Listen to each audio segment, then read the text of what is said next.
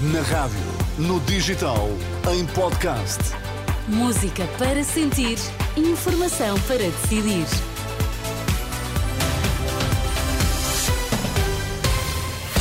Boa terça-feira, vamos então à edição das 10. Bom dia, André Rodrigues. O que é que temos em destaque? Bom dia, três ativistas pelo clima bloqueiam a entrada na sede de seis partidos políticos em Lisboa. Enfermeiros vão protestar esta manhã à porta do Ministro da Saúde, numa altura em que vários serviços estão no limite das capacidades. Vamos lá à edição das 10. Ativistas do clima bloqueiam esta manhã a entrada nas sedes de seis partidos políticos em Lisboa.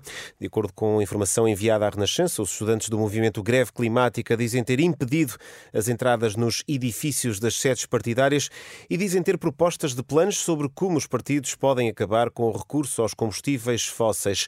Na nota, os estudantes revelam que na próxima sexta-feira, dia 24, pretendem ocupar o Ministério do Ambiente numa ação a que chamam Visita de Estudo e que irá partir da Praça Camões às 11 da manhã.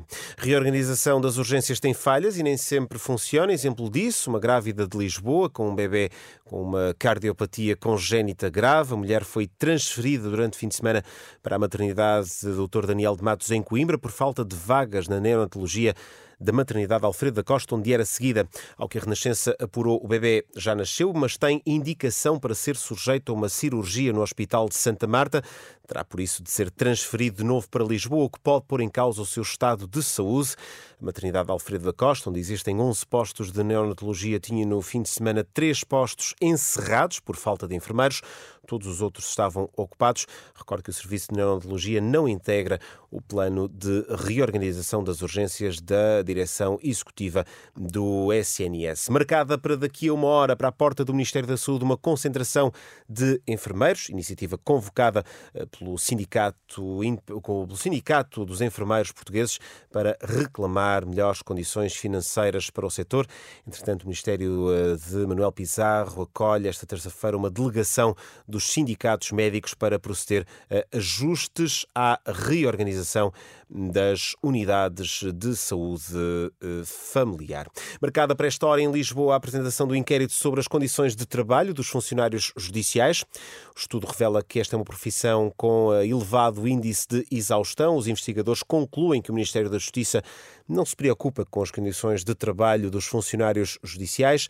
Raquel Varela, historiadora, uma das autoras deste estudo, diz à Renascença que a gestão empresarial introduzida nos serviços públicos trouxe desconfiança aos trabalhadores. Quando as relações de confiança ficam tão deslaçadas, os casos de assédio, de autoritarismo, de desvinculação dos trabalhadores que só acabam por executar ordens sem ser envolvidos, sem ser ouvidos, sem ser escutados. E esta questão de ter brilho no trabalho e não ter consequências para o poder exercer com decência gera processo, de, evidentemente, de sofrimento psíquico. Raquel Varela, ouvida por Marisa Gonçalves, este estudo sobre as condições de trabalho dos funcionários judiciais eh, está marcado, a apresentação está marcada para esta hora na Universidade Nova de Lisboa. A amnistia aos partidos independentistas em Espanha pode levar a um cenário grave de radicalização na sociedade espanhola. O alerta é de António Martins da Cruz, antigo ministro dos Negócios Estrangeiros, ex-embaixador em Madrid, que lembra que a polarização na sociedade espanhola foi a causa de uma guerra civil há menos de 100 anos. Eu espero que fiquem pelas palavras. Como dizia ainda há dias um amigo meu inglês que me telefonou, e ele dizia-me: Pois, a última vez que os espanhóis se zangaram em 36 houve um milhão de mortos.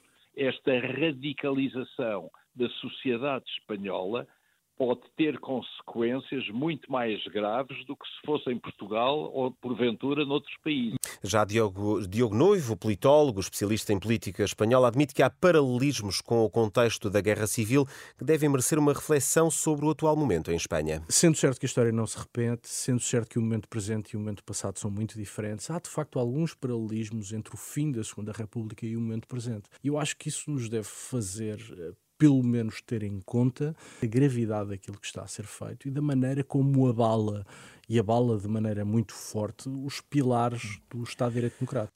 Diogo Noivo e António Martins da Cruz, convidados do debate da capa à contracapa da Renascença, em parceria com a Fundação Francisco Manuel dos Santos. É um programa para ouvir na íntegra logo mais depois das 11 da noite. Obrigada, André Rodrigues. Até já. Até já.